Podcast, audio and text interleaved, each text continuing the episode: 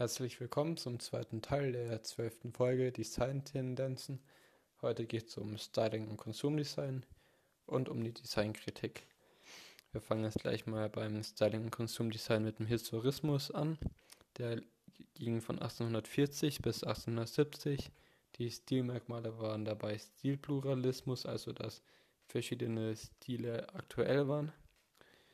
Ähm, dann Neo, Romantik, Gotik, Renaissance, Barock waren und so up to date.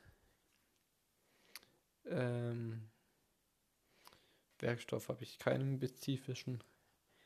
Dann zur Philosophie bewährte historische Stilmuster, Überhöhung der Vergangenheit, Kopie des Stils der Adligen in der Inneneinrichtung. Dann zum Jugendstil, der war von 1890 bis 1910. Die Stilmerkmale dekoratives fließende Linien, florale Ornamente, also Blumen oder so, Verwendung von symbolischen Gestalten und Natur als Vorbild. Werkstoffe, welche auch keine spezifischen habe ich. Dann zur Philosophie, internationale Bewegung gegen Historismus, Handwerk mit Schwerpunkt auf Ästhetik, Kunst soll Verbraucher Freude bereiten. Bei den Designern habe ich hier noch Alfons Mutscher, Otto Wagner, der war Architekt, und Olbrich.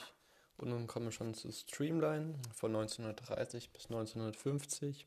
Die Stilmerkmale des ähm, Stromlinienform, geschwungene Form, lange horizontale Linien, aerodynamisches Konzept von Bewegung und Geschwindigkeit, Zukunftsorientierung und abgerundete Kanten. Die Werkstoffe, da habe ich einfach dezente Farben stehen. Philosophie, Dynamik und als Designer Raymond Loewy, also L-O-E-W-Y. und dann das nächste Organic Design in den 1990er Jahren, also 90er Jahren, ähm, Stilmerkmale organisch an den Körper angepasst, funktional, angenehm zu benutzen, minimalistisch, auf das Wesentliche reduziert. Werkstoffe habe ich jetzt hier nicht stehen, aber zur Philosophie. Die fließenden Formen aus der Natur zum Ausgangspunkt. Ähm, und beiden Designer, Charles und Ray Emmons und Arne Jacobsen.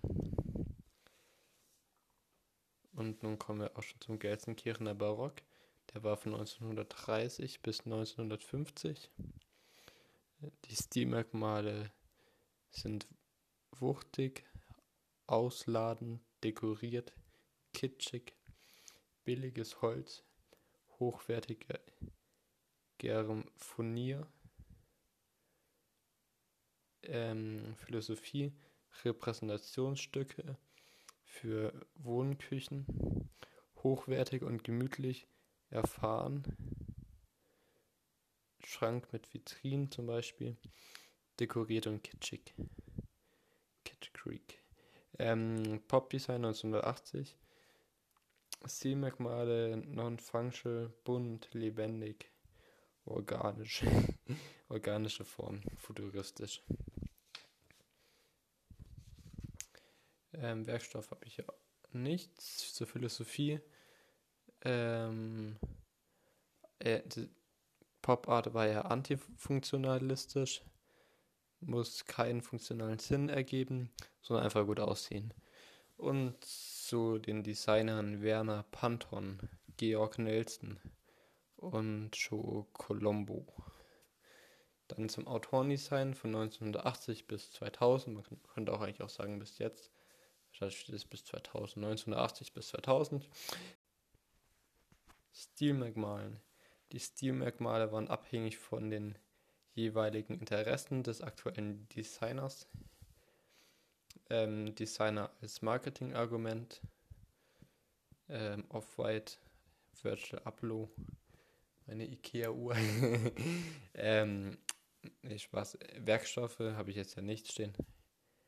Ähm, Philosophie, Person als Designer wird zur Marke bestehende Produkte von, einer, von einem bekannten Designer mit Dekor versehen Und da ist als Designer hier Philipp Stark. Das war übrigens der, der mit der Zitronenpresse ziemlich bekannt ist, die ja nicht mehr funktioniert angeblich. Und Ron Arath. Und nun kommen wir auch schon zur Designkritik. Ähm, da Al Alchemia 1976, Stilmerkmale, also, Alchemia war so ein Diskussionsforum. Die, und Memphis war dann der Nach die Nachfolger von Alchemia und die bejahten die Industrie. Und dann sind Werkstoffen, günstige Materialien, Presspappe, Laminate, Sperrholz. Dann zur Philosophie. Wollten mit dem Funktionalismus brechen, lehnten das strenge Farb- und emotionslose Funktionsdesign ab und zu den Designer Ui. Soz. Sozas. Oh, Abbruch. Und jetzt zu den Designern. Sozas, Mendini, Pranzi und Graves. Graves kann man sich noch bis mit Graves merken, aber die anderen sind schwierig. Graves. Graves. Ähm, genau, und dann das nächste, das neue deutsche Design. Oder auch von Frank Schreiner Stiletto, also Stiletto, 1960 bis 1970, Stilmerkmale gegen Bewegung zur guten Form oder zum Funktionalismus, ähm, Konsumkritik, Recycling, Unikate, Werkstoffe, rohes Eisen, blanker Stahl, Beton, Holz, Gummi, Plüsch, Philosophie, schockierende Objekte, stellt herkömmliche Designbegriffe in Frage. Und jetzt kommen wir auch schon zum letzten, zum Dekonstruktivismus. Der war von 1950 bis heute. Die Stilmerkmale geometrische Formen, die umgestaltet werden, fließende Formen, aber auch scharfe Kanten, Werkstoffe Glas, Metall, Beton, Philosophie, nichts ist unmöglich, einzigartig, sein und hervorstechen und zu den Designer Zaha Hadid und Frank Gehry. Ja.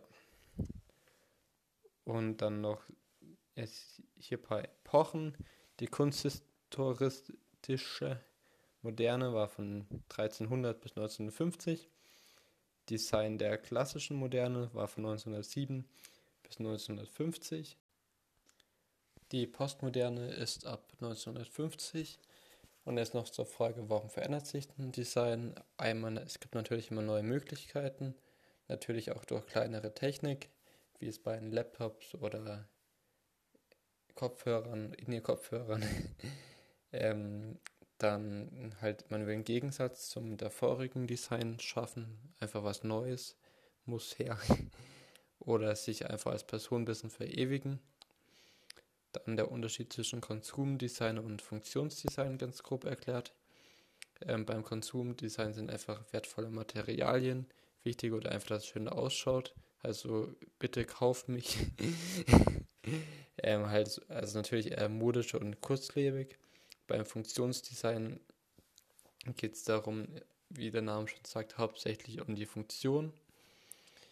Und danach richtet sich dann auch die Form und wie es ausschaut, ist erstmal erstmal zweitrangig. Ähm, meistens sind es dann Grundformen und halt eher schnörkellos. Wir vergleichen das einfach mal mit einem Eierbecher, der beim Konsumdesign. Vielleicht kennt ihr die sogar auch noch, diese Eierbecher mit so einem Smiley drauf, was so lacht und da, ich habe sogar einen, der ist auf einem Snowboard drauf, wo man dann noch mit so einem Hammer dann kann man den so einen Kopf einschlagen, falls ihr die auch kennt. Vom Ikea könnt mal googeln. Ähm, beim Funktionsdesign wäre halt einfach dieses Standard HFG Ulm-Dings, dass man es einfach aufeinander stapeln kann und einfach seine Funktion erfüllt. Ja, einfach möglichst praktisch. Und das war's schon.